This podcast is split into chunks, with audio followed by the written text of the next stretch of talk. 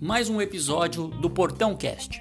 Aproveito para convidá-los a acessarem nossas redes sociais: Twitter, Facebook e Instagram, além do nosso blog portão6spfc.com.br, com muitas matérias sobre o São Paulo Futebol Clube. A seguir, os destaques do programa de hoje do Portão Cast. Sejam bem-vindos e um ótimo programa.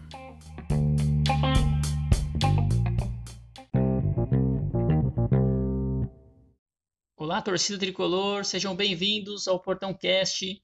Eu sou Marcelo de Oliveira e o programa de hoje nós vamos falar sobre a derrota do São Paulo diante do Atlético Mineiro, 3 a 0 lá no Mineirão, um jogo que ficou marcado pelo polêmico uso do VAR.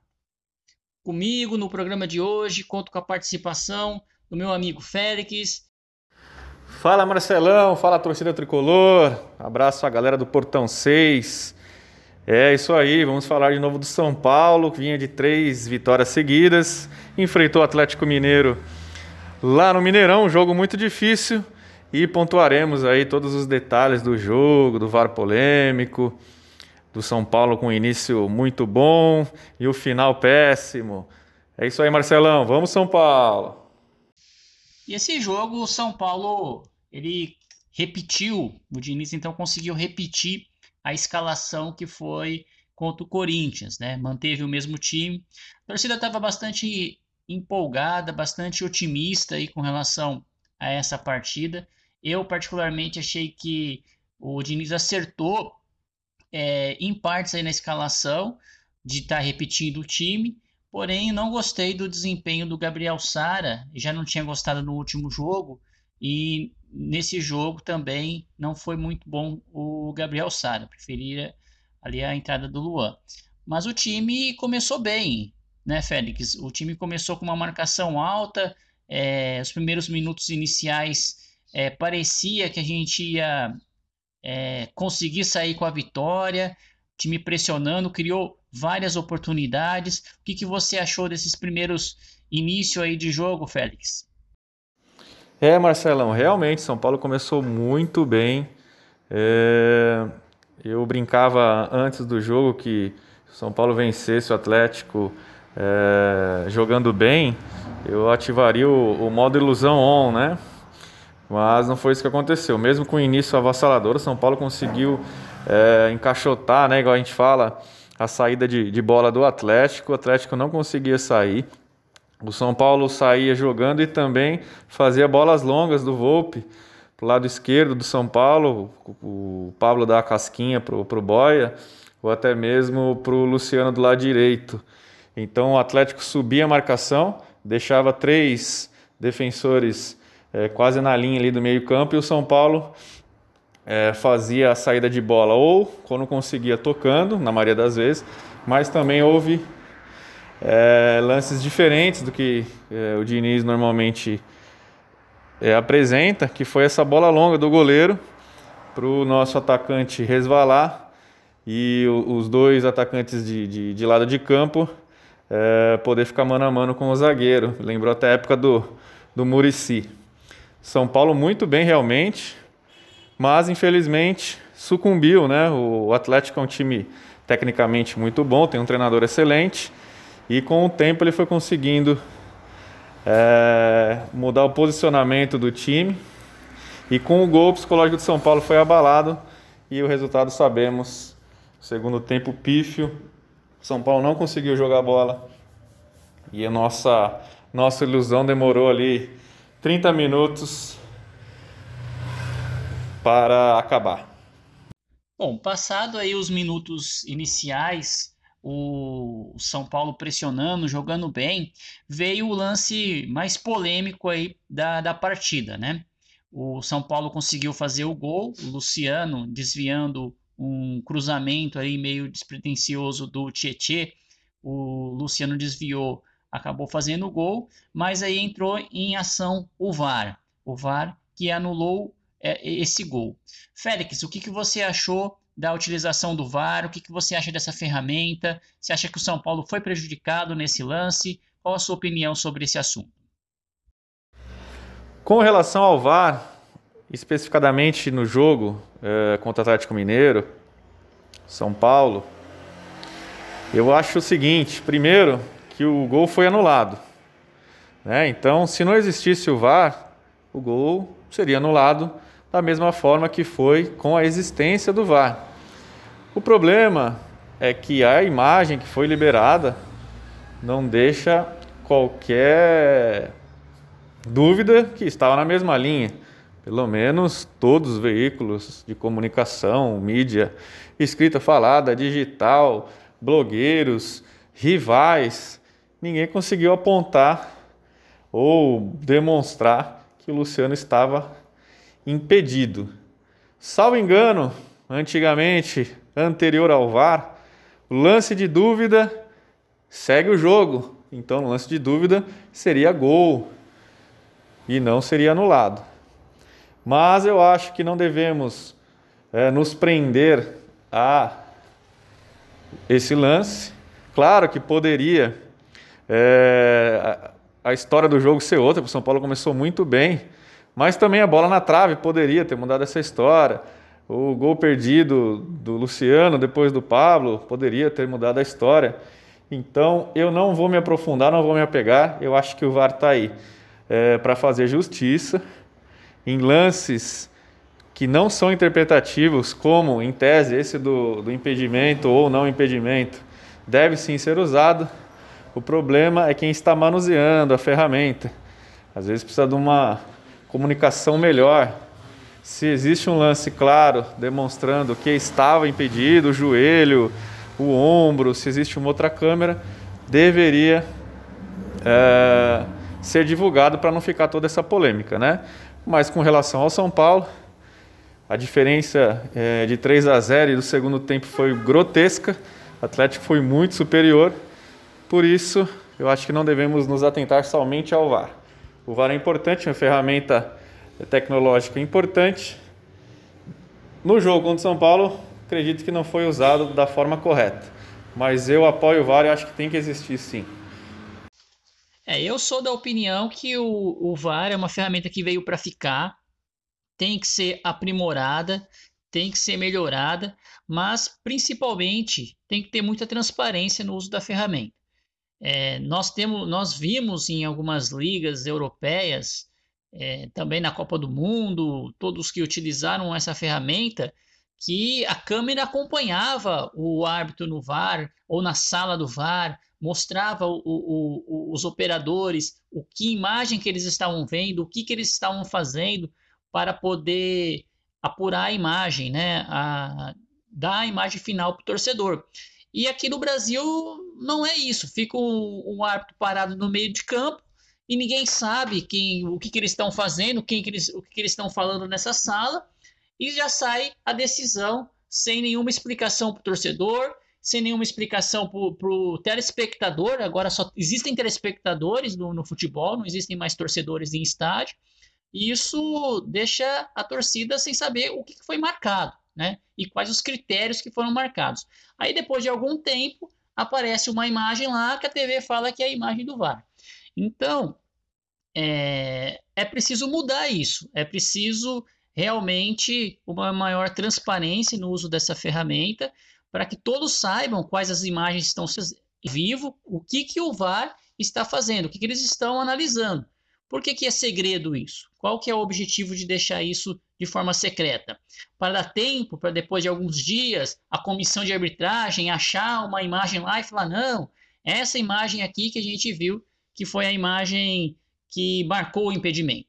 Estava claro naquele lance que tem que ter ali uma, uma unanimidade. Né? O lance era na mesma linha. Se você vai aproximar aí milimetricamente, nós estamos falando aí que o que o, o Luciano estava impedido por um pixel. Ou não, né? Não tem como a gente saber via pixel. Mesmo a ferramenta do VAR, mesmo o computador, ele tem uma margem de erro, uma margem pelo menos milimétrica de erro. E é, o que vimos nesse último jogo foi que o VAR buscou de todas as formas uma maneira de anular o gol do São Paulo, uma maneira absurda de anular o gol do São Paulo. Então, a gente espera, é o segundo erro do VAR para o São Paulo. Primeiro foi o caso do Jô, que agrediu um jogador do São Paulo e o VAR olhou a imagem errada. Então, de vez de olhar a imagem anterior do lance, ele olhou depois que a confusão estava armada. Então, já errou nesse sentido. E agora, nesse jogo do Atlético Mineiro, nós fomos prejudicados com anulação de um, de um gol legítimo. Claro que isso não impactou, isso não foi o motivo da derrota do São Paulo. São, os jogadores nem sabiam que, que o VAR tinha errado dessa forma. Então, para ele estava impedido mesmo. Foi um lance muito, muito duvidoso, até porque o Bandeirinha marcou o impedimento. O gol não estava não, não válido ainda, mas é, criou toda uma polêmica aí sobre o uso dessa ferramenta. Acredito que há espaço para melhoria da ferramenta, mas precisa ter transparência. E cobrar transparência da CBF é algo muito complicado e eu acredito que não vai acontecer. Então, nós precisamos melhorar essa ferramenta para que todos possam ter confiabilidade. É uma ferramenta boa, veio para ficar, assim como temos que ver outras, outras ferramentas de modernização do futebol, eu acredito que o VAR é uma boa ferramenta. E o São Paulo terminou o primeiro tempo perdendo de 2 a 0 para o Atlético Mineiro. Jogo que parecia que teria um destino diferente. Logo no, no final do primeiro tempo a gente já sabia que ia ser um sofrimento. Diniz tentou fazer algumas mudanças no intervalo, ele fez uma no intervalo apenas e outras no início do, do jogo, né? Saiu o Gabriel Sara para a entrada do Vitor Bueno. Ele tirou também o Hernanes, ele, ele tentou é, o Igor Gomes, o Brenner e o próprio Toró, mas o, parece que o resultado não foi satisfatório. Como que você viu essas substituições do Diniz, o desempenho do Diniz, Félix? Com relação ao nosso técnico Fernando Diniz, quem me acompanha nas redes sociais, aqui no podcast do Portão, sabe que eu não aprovei a, a chegada dele ao comando técnico de São Paulo. Venho cornetando há muito tempo, hashtag fora Diniz. Mas temos que pôr na balança aqui e vamos comparar, por exemplo, com o Sampaoli, que foi o adversário, né? Antes de adentrar ao jogo mesmo, vou pontuar isso aí, porque eu acho que é importante. Técnicos renomados, os técnicos bons, eles chegam e o clube normalmente está disposto a gastar. Então é só ver o que o Atlético gastou desde a chegada do Sampaoli. Se fizermos um paralelo com o Diniz, o Diniz não teve nenhum jogador contratado. O único jogador que chegou foi a troca do Everton pelo Luciano. Tecnicamente, a gente aí, num consenso, acha que o Everton é até melhor que o Luciano. Essa, essa troca, por enquanto, até que foi boa. O Everton nunca jogava, sempre machucado, e ultimamente, quando entrava, não resolvia. Isto posto, falando do jogo em si, fazíamos muitas críticas ao Fernando Diniz que não trocavam no intervalo, ou demorava muito para trocar. E no jogo em Belo Horizonte foi diferente. Fez uma alteração logo no intervalo e mais duas aos oito minutos do segundo tempo. Ou seja, aqueles que criticavam a demora não podem criticar, pois ele fez uma logo no intervalo e mais duas no início do, do tempo, né? Do segundo tempo. O que a gente pode falar é se ele acertou ou não nas substituições. Sinceramente, eu acho que pelas peças que ele tinha é o que daria para fazer. Aí tem gente que pode falar, pô, mas vai tirar o Hernanes. Mas a gente perdendo de 2 a 0 fora de casa, com a intensidade que tem o Atlético, a intensidade que o nosso time teria que propor para, de repente, é, empatar ou até virar o jogo. O Hernanes, infelizmente, não acompanharia essa intensidade. Por isso que entendo que até pode ter acertado. Não deu resultado, depois ele é, colocou um monte de atacante, ficou sem ligação, a defesa ficou instável, mas foi a tentativa pelo banco que a gente tem. Quem que poderia mudar o jogo? Quem que ele poderia colocar para mudar a situação? Então, com relação a esse jogo, não farei críticas é, com relação às substituições, se acertou ou errou. O que a gente pondera que o início foi fulminante e depois que o Atlético acertou, encaixotou a marcação, o Diniz não conseguiu é, alterar as peças ou a forma de jogo e sair dessa marcação alta do Atlético. E a gente poderia até ter perdido demais, porque o Atlético até deu uma segurada é, na intensidade deles, teve lances aí para ampliar o placar. É dessa forma que eu penso. Diniz é um cara é, com histórico vencedor? Não, não é. O Diniz tem quantos títulos é, na carreira?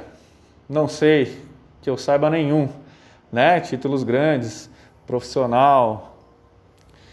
É, ele é técnico para o São Paulo? Não, não é. Mas no momento, o salário dele, o elenco dele, a forma de jogo, infelizmente, é, vamos ter que esperar aí as eleições para quem sabe é, possamos ter uma comissão técnica forte um estrangeiro de nome ou até mesmo a volta do Rogério Ceni. É assim que eu penso, Marcelão. Sobre o, o, o desempenho do Diniz nessa partida, é, eu acho que a derrota ela foi mais na conta dos jogadores mesmo. Né? Os jogadores eles se perderam aí depois do, do gol do Atlético Mineiro não conseguiram mais é, realizar nenhuma atividade, não conseguiram mais atacar, não conseguiram mais agredir o Atlético. Então eu acho que nessa partida eu eximo um pouco o Diniz é, de uma responsabilidade maior. Claro que ele tem responsabilidade de no intervalo ter chamado a equipe, ter feito a equipe reagir, o que ele não fez, né? não, ou não conseguiu fazer. As substituições foram dentro do esperado, não inventou nada, nada diferente tentou mexer no time também, não, não surtiu nenhum resultado. Né? O time continuou apático no segundo tempo. E principalmente é, com relação ao desempenho geral nesse jogo, eu achei que ele foi adequado dentro da capacidade do próprio Fernando Diniz. Né? Não espere o torcedor, e eu não, não tenho essa expectativa de do Diniz é, fazer esse São Paulo disputar título de Libertadores, Copa do Brasil, ou sequer disputar título do Campeonato Brasileiro. Ele não vai fazer isso. O São Paulo é G6 no máximo no Campeonato Brasileiro, não tem time para mais que isso e não tem treinador do tamanho para almejar um título brasileiro. E falando de Libertadores, então, nem se fala, né? É, esse time, quando for exigido mesmo, ele não vai aguentar. Como já não aguentou nenhum gol do Atlético Mineiro, já se perdeu. É, imagine quando tiver que enfrentar um River, ou uma semifinal, ou, ou uma quarta de final de Libertadores. Então acredito que até o final do ano vai ser o Diniz, independente dos resultados, porque a expectativa da diretoria com o Diniz é muito baixa. É, ele mantendo ali o time entre os seis primeiros, entre os oito primeiros no Brasileirão, tá bom ele conseguindo classificar o time na Libertadores, talvez sendo eliminado numas oitavas, tá bom também. E ele levando o, o, a Copa do Brasil até, até o, uma quarta de final, a diretoria, o Raí, o Leco, o Pássaro, vão estar contentes com o trabalho do Diniz e ele continua até o final. Até o final do ano, pelo menos, até o final do campeonato aí, nós teremos o Diniz. Para nós torcedores não tá bom, mas é assim que pensa a nossa diretoria atual essa mentalidade pequena. Eu sei que na derrota é difícil achar é, o aspecto positivo do jogo, né? Mas para você, Félix, quem foi aí o bola, bola murcha do jogo e principalmente quem foi o bola cheia, na sua opinião, o melhor jogador em campo do São Paulo nessa derrota diante do Atlético Mineiro? Fala, Marcelão. Vamos inverter aqui. Eu começo com bola cheia, né? O coletivo de São Paulo começou muito bem, os 30 primeiros minutos, o coletivo encaixado, a, marcação pressão alta encaixada, São Paulo com várias oportunidades. E eu vou ter que destacar alguém individual, mas principalmente o coletivo funcionou. E aí eu destaco o, bola cheia, o Luciano. Luciano com pouco tempo de São Paulo, é, vem fazendo bons jogos, vem resolvendo alguns jogos. E aí teve o gol anulado, que talvez a história fosse outra, teve a bola na trave, teve a boa movimentação. Então bola cheia fica com o Luciano. Já o bola murcha, da mesma forma que o coletivo é, estava encaixado, o coletivo desandou. O Atlético Mineiro conseguiu encaixotar né, a, a nossa saída de bolas, conseguiu avançar a marcação, conseguiu é, marcar bem a nossa saída de bola.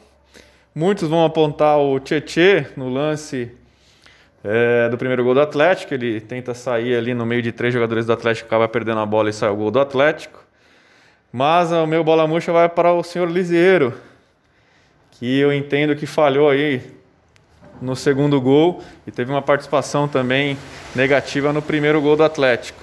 Então meu bola murcha fica com Lisieiro. É, na minha opinião, é, o, o, pior em campo foi o Gabriel Sara e o Tietê. Eu acho que o primeiro gol, a culpa total do Tietê, e o Gabriel Sara não, não se mostrou a que veio. Tem vários ruins aí. Mas entre os melhores, eu vou optar pelo Luciano. Gostei do desempenho do Luciano, embora tenha, tenha tido aquela bola na trave, foi um jogador que tentou, que lutou. Então eu tô meio que queimando minha língua, porque não, não critiquei muito a vinda do Luciano, ainda critico, né? Do tamanho de São Paulo, mas ele foi bem nesse jogo e para mim foi o bola cheia. E nesse domingo no Morumbi, o São Paulo vai enfrentar o Fluminense, ex-equipe do técnico Diniz. Félix, qual sua opinião desse jogo e o seu palpite para essa partida?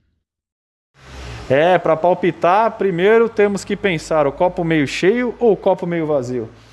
O São Paulo que jogará domingo contra o Fluminense no Morumbi, será aquele time do início é, do primeiro tempo em Belo Horizonte, um time com intensidade, velocidade, boa troca de passe, troca de posição, boas finalizações, boas chances de gol? Ou será o São Paulo do segundo tempo, São Paulo morno, marcação frouxa, time sem saída de bola e sem objetividade? Eu quero acreditar no copo meio cheio, vou palpitar na vitória do São Paulo por 2 a 1 contra o Fluminense. Acredito que não será um jogo fácil, o Fluminense é bem treinado pelo Odair e temos a lei do ex, né? Acredito que o Nenê possa deixar é, um golzinho para o Flu. Mas acredito assim numa boa apresentação, num bom jogo. E é isso aí, São Paulo 2 a 1 Esse é meu palpite. E gostaria de agradecer então a, a todos os seguidores, a, aos nossos ouvintes, aos seguidores das redes sociais. Um grande abraço a todos. Obrigado, Félix e as suas considerações finais. É isso aí, Marcelão. Obrigado ao Portão 6, obrigado a todos que interagem, o pessoal lá do nosso grupo no WhatsApp, no Twitter, no Facebook, no Instagram. Lembrando que nossa promoção aí do sorteio da moeda e da camisa tricolor está chegando. Então, se você ainda não se cadastrou, corre lá nas nossas redes sociais, no Twitter ou no Instagram, preencha o formulário e aproveite para concorrer à moeda tricolor ou à camisa oficial do São Paulo. Também queria aproveitar, dar um grande abraço na assessora de imprensa do futebol feminino, a Renata. Teremos aí a entrevista com três atletas do São Paulo. No próximo programa divulgaremos os nomes. Vai ser bem legal essa interação com o futebol feminino. Fico por aqui. Gol Portão 6, vamos São Paulo. Um abraço a todos.